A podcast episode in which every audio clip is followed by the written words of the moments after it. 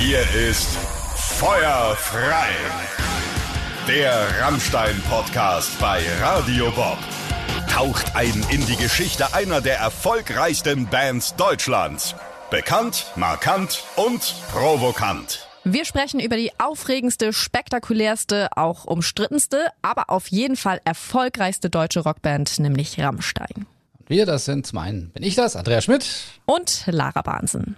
Bevor wir jetzt in dieser Folge über Rammstein in den USA reden, mal die Frage im Gegensatz zu mir, warst du schon mal in den USA? Hast du da irgendwas von Rammstein mitbekommen? Ja, ich habe tatsächlich äh, vor dem Empire State Building so einen äh, typischen Ami, ne, so groß und breit, äh, mit einem Rammstein-Fanshirt gesehen. Das war total cool. Und abends habe ich dann zum Einschlafen gerne mal Gilmore Girls im Fernsehen geguckt. Das ist ja so eine amerikanische Serie. Und äh, da läuft in der Einfolge tatsächlich auch ein Rammstein-Song im Auto. Also die stehen da tatsächlich richtig doll auf die Mucke. Ich meine, ich werde ja auch öfter mal von Leuten gefragt, sind Rammstein in Amerika wirklich so erfolgreich? Du vielleicht auch, ne? Ähm, denn oft wird sowas ja auch größer gemacht, als man denkt. Und man freut sich auch, wenn man eine deutsche Band irgendwie so ein bisschen Fuß fassen kann, woanders. Ja, und was ist denn deine Antwort? Naja, wenn eine deutsche Band mit deutschsprachigen Texten es schafft, ein Konzert im Madison Square Garden zu geben und die 18.000 Tickets innerhalb einer halben Stunde weg sind, dann sagt das, glaube ich, alles. Vor allem, weil dieses Konzert im Jahr 2010 stattfindet, als man noch nicht ganz so schnell die Tickets im Internet irgendwie an den Fan bringen kann wie heute. Und beim Konzert singen dann die Amerikaner, die nun wirklich nicht mit anderen Sprachen viel am Hut haben, alles kräftig mit. Ja, da kann ich tatsächlich auch nochmal sagen, ich hatte ja das Glück, ich äh, habe mir ein Basketballspiel im Madison Square Garden angeguckt oh. und da konnte ich ja sehen, wie riesig diese Halle einfach ist und wenn ich mir jetzt vorstelle, dass diese Amerikaner da einfach Rammstein-Songs mitsingen, diese tausend Millionen Leute gefühlt, das, äh, Gänsehaut-Feeling echt. Nur zwei Jahre nach diesem Konzert von Rammstein äh, im Madison Square Garden touren sie dann auch noch durch 21 der größten Arenen der USA. Also ist schon toll und man merkt, die sind da ganz groß. Aber diese Verbindung von Rammstein Amerika, die beginnt viel, viel früher, als es Rammstein eigentlich noch gar nicht gibt. Denn da wollen schon alle späteren Rammstein-Bandmitglieder das Land kennenlernen. Jeder der sechs macht mindestens eine Reise dahin. Ja, Flake geht sogar schon auf eine Tour durch die USA mit Feeling B, seiner Band vor Rammstein 1992. Okay, also es ist eine kleine Tour durch kleine Clubs vor einem manchmal sehr kleinen Publikum. Aber immerhin, äh, Schlagzeuger Christoph Schneider ist auch dabei und berichtet, wie wichtig diese Erfahrung dort damals ist. Er sagt mal, wir haben sehr viele Bands gesehen, die uns mit ihrer Professionalität inspiriert haben. Da spielen Bands vor zehn Leuten so, als wären da 3000. Also das hat uns sehr beeindruckt. Ja, und das hilft ihnen dann auch bei Rammstein, denn sie spielen am Anfang mal im Hamburger Logo vor acht Fans. Aber auch an dem Abend geben sie einfach alles. Also ob der Laden proppe voll ist oder nicht, die hauen einen raus. Zwei Monate sind Feeling B damals da und können von sich behaupten, wir waren auf US-Tour. Ja, auch Richard Kruspe, Oliver Schneider und Till Lindemann sind damals in den USA. Auch sie wollen da die Musikszene erkunden. Und da kommt Kruspe die Erkenntnis, er will andere Musik machen als bisher. Er möchte ein Projekt schaffen, das mit deutscher Musik zu tun hat und er will Maschinen und harte Gitarren zusammenbringen. Dass sie damit dann wiederum später in den USA so für Furore sorgen, das ahnt natürlich niemand. Ja, aber wie lernen die Amerikaner eigentlich Rammstein kennen?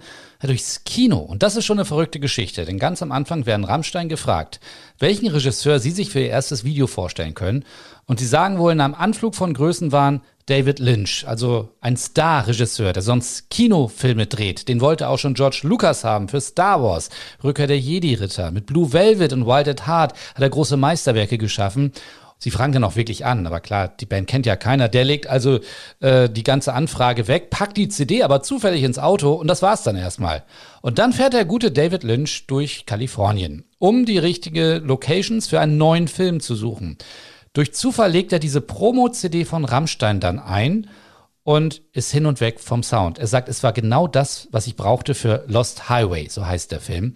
Und dann spielt er es der Filmcrew vor. Das ganze Team ist auf einmal verrückt nach Rammstein und die schicken dann erstmal 70 CDs in die USA. Also kein Videodreh mit David Lynch. Dafür schaffen es zwei Rammstein-Songs auf den Soundtrack des Films, nämlich Heirate mich und auch der Song Rammstein. Und diese Songs werden auch noch in sehr wichtigen Schlüsselszenen des Thrillers eingesetzt. Und was folgt, das hätte wohl keiner gedacht. Beide Songs laufen dann im US-Radio rauf und runter, das ist 97. Im gleichen Jahr erscheint dann auch noch der Actionfilm Mortal Kombat 2.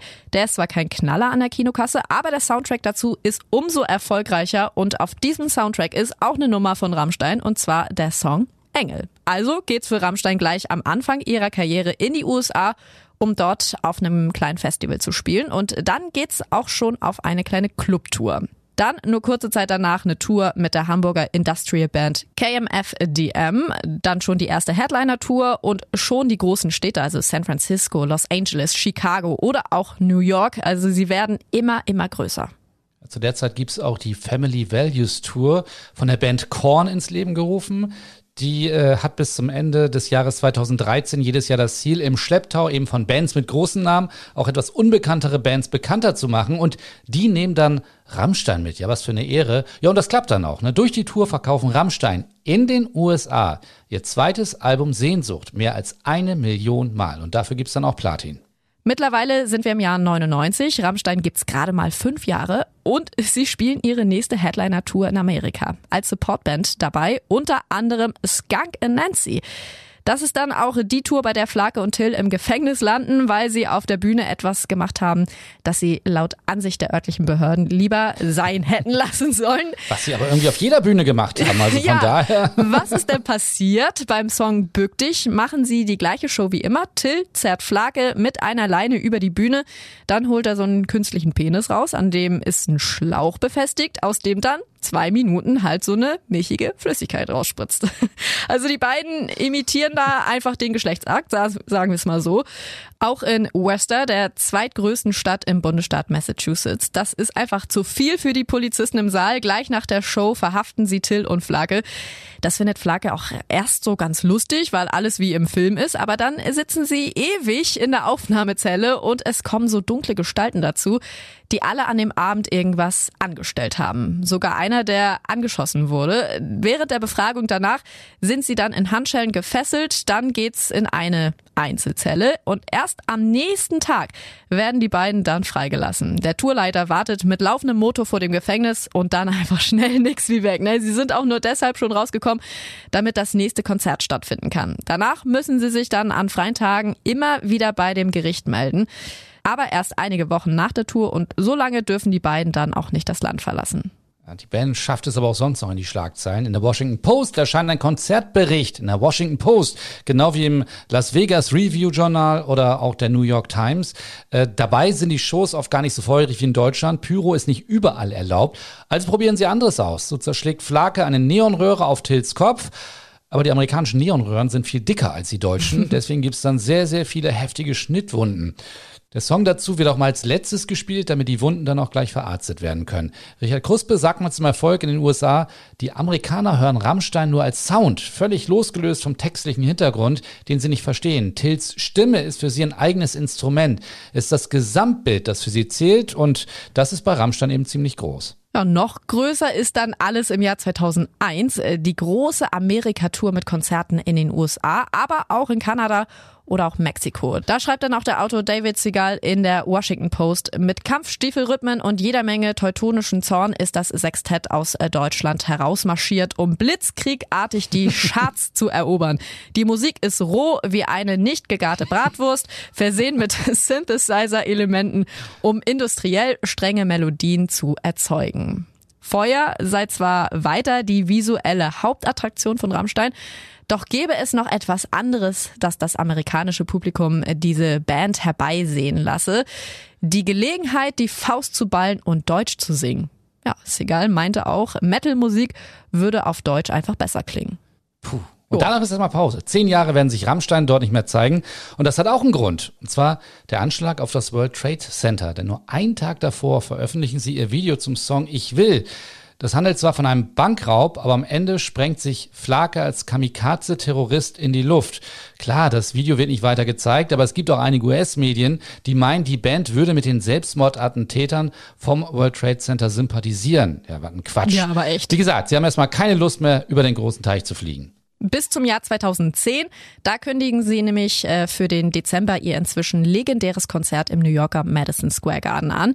Davon gibt's ja auch so Mitschnitt auf DVD Rammstein in Amerika. Und zwei Jahre später dann die nächste Tour durch 21 der größten Arenen in den USA. Skandal und Aufregung gibt's bei Rammstein, aber nicht nur bei deren Touren.